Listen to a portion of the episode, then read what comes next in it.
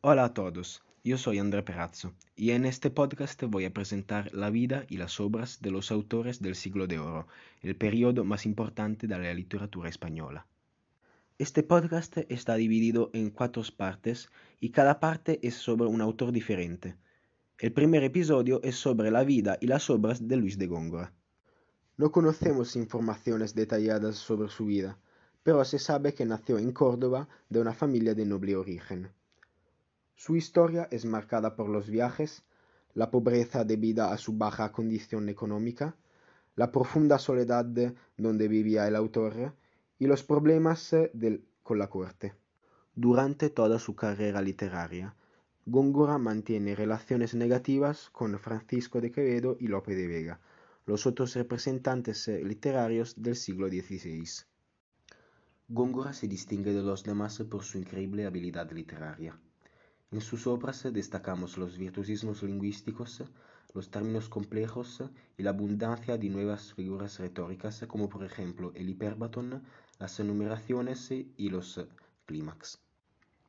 Trata temas de varios géneros, como por ejemplo alternando el estilo burlesco con el serio, y obras eh, populares con obras cultas. Las obras más importantes son la fábula de Polifemo y Galatea y la fábula de Pierre Moitisbe, de carácter mitológico, porque Góngora trata también temas de ese tipo.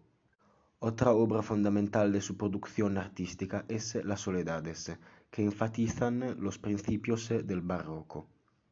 La obra analizada durante las clases es Mientras por competir con tu cabello, que es uno de los sonetos más representativos del barroco en España. El soneto presenta el topos literario del carpe diem y el clímax de la belleza, que empieza con la descripción de la mujer y termina en manera dramática en nada, con la muerte. En los cuartetos, que son caracterizados por el clímax de la belleza y el clímax sobre los colores eh, oro bruñido y lilio, hay una anáfora de la palabra mientras que sirve para subrayar el sentimiento del dolor. En los cuartetos hay también dos encabalgamientos entre los versos 3 y 4 y entre los versos 7 y 8.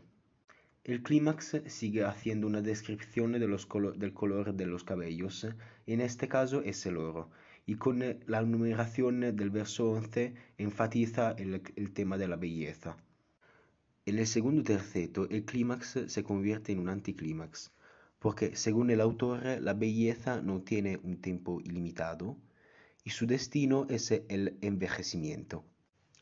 Mientras por competir con tu cabello termina con la enumeración de los términos que exaltan el anticlímax de la muerte, y en este caso la enumeración nos sugiere un sentido de velocidad excesiva confusionada, o sea, el concepto de caos.